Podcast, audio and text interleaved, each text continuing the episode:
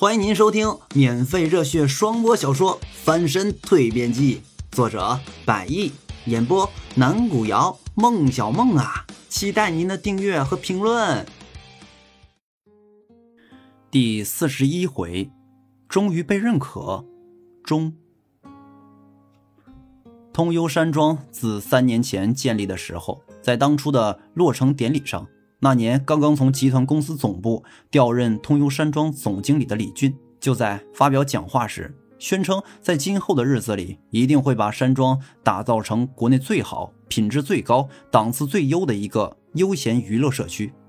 不出一年，通幽山庄的名字就凭借着其周到的服务、优质的环境、绝美的风景、精良的设施，以及拥有独特不同口味的餐饮文化，享誉国内外。社会当中的名流等知名人士纷纷前往，给山庄带去了充足的曝光，也带来了名气，为山庄成为国内第一庄积攒了人气。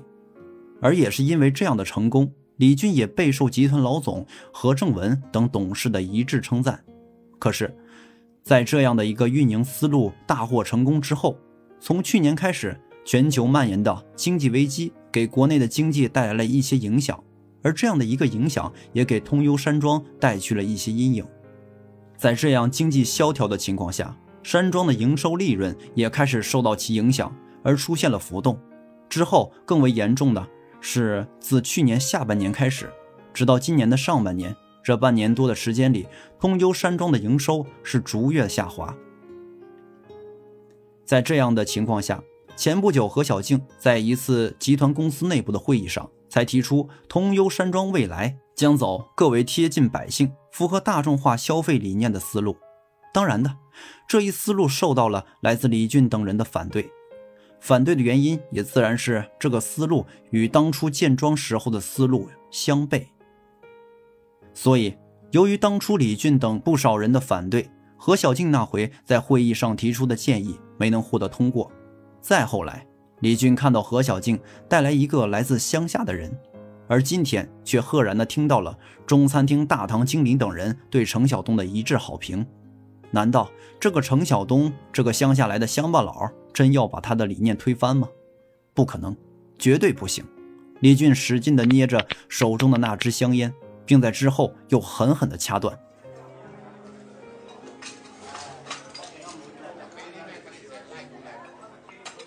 另一边，通用山庄餐饮区的中餐厅内，面对眼前火爆的场景，程晓东依旧处于一种颇感到意外的情绪当中。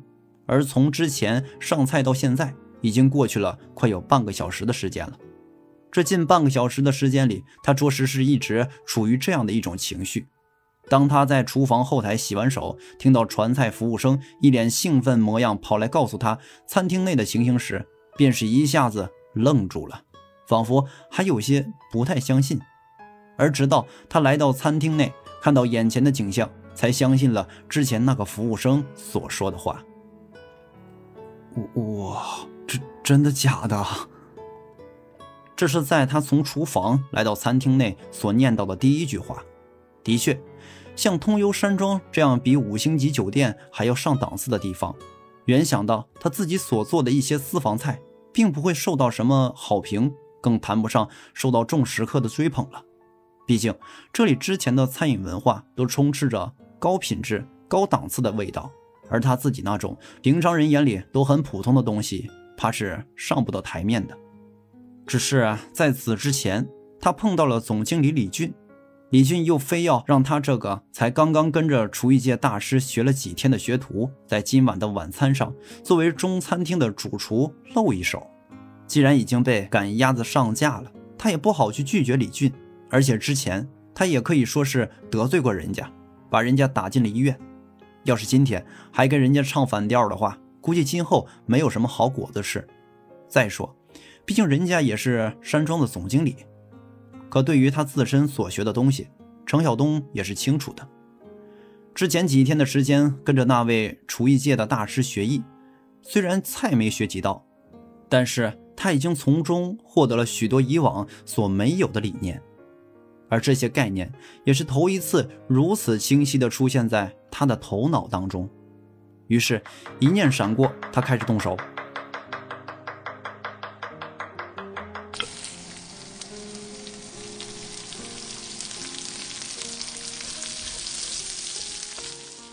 最后他完成了今晚盛会上的几道主菜。这其中还包括两道清新风格特点的凉菜。虽说菜品还是之前他所会的那些菜品，但是在经过跟大厨学艺过后，程晓东也是把学到的一部分应用到了今晚的菜品当中。较之以往，菜品不仅仅更重视味道，几道菜每一道都无一不是色香味形一应俱全。期间比起过去所用的制作工艺与方法都有了进步，所以菜的成品也相应获得了质的提升。从勉为其难被李俊赶鸭子上架，到如今被餐厅内众食客纷纷交头夸赞，程晓东的内心可以说是经历了一个不小的起伏。不过，也正是因为李俊这赶鸭子上架被迫的提前上厨，也使得他知道，对于他此前所会的那些私房菜，即便是来到山庄消费，这种社会上的名流绅士也是颇为喜爱。而并不只是普通寻常百姓家的专属。看着眼前的画面，联想到这一些实际，程晓东内心里的自信心着实开始渐渐的提升了上来。从刚才的思绪当中回过神，程晓东只见餐厅的张经理已经站在了他的面前，见这一脸的笑容，想必这气氛也让他很是开心。哎呀！张经理上前就笑着张开双臂。狠狠地在程晓东的肩膀上拍打了几下。小程啊，我是真不知道该咋感谢你了。哦哦啊，感感谢。程晓东用手揉了揉被经理拍的有些疼的肩膀，问道：“经理，你为什么要这么说呀？”哎呀，张经理听完这话，着实有些微微叹了叹气，才又往下说道：“小程啊。”你才来山庄不久，有些事情你不清楚。自从去年经济出现萧条啊，导致山庄人气啊不如以往之后啊，直接的后果那便是咱们中餐厅的冷清啊。冷清？程晓东听着有些惊讶，不明所以，追问道：“，为什么会冷清呢？难道说游客们都不喜欢中餐吗？”也不全是。哎呀。因为咱们山庄一直以来呀，走的就是高品质、高档次。去年的萧条之后，来山庄的国内游客渐渐不如以往了。从那之后啊，山庄主要的营收靠的是来自国外的游客，或是上流社会当中的名人。呃，然后呢？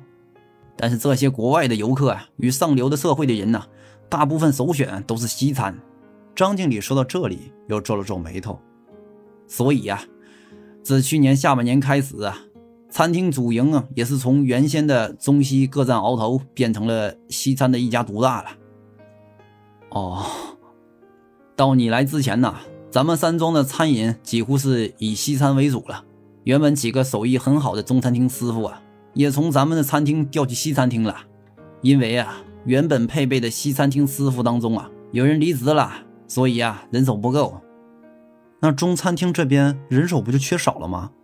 是啊，张经理冲程晓东点了点头。可是没办法呀，谁让游客都几乎都选西餐呢？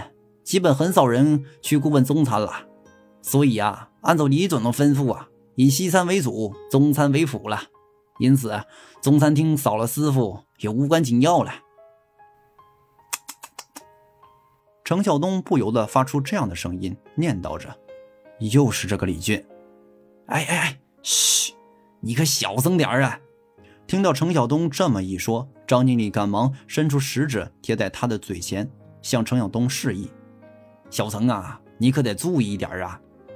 嗯，公众场合啊，你可别直呼咱们李总的名字。”张经理四处瞟了瞟，又说道：“山庄上上下下几乎没人敢去得罪他了。”哦 啊啊！因为他这几年对山庄、对集团公司的贡献都是很大的，集团老总都常常啊在集团的年会上对大家当面表扬他，所以啊，张经理顿了顿，你以后啊最好啊别跟他起什么冲突矛盾的。上次啊你跟他掐架据说呀之后他心情一直就不好。你可你可不知道啊刚才我去他办公室报告说咱们中餐厅的气氛呐重现火爆场景后他那脸拉的呀妈呀跟长白山似的还冲我跟他的助理发脾气呢。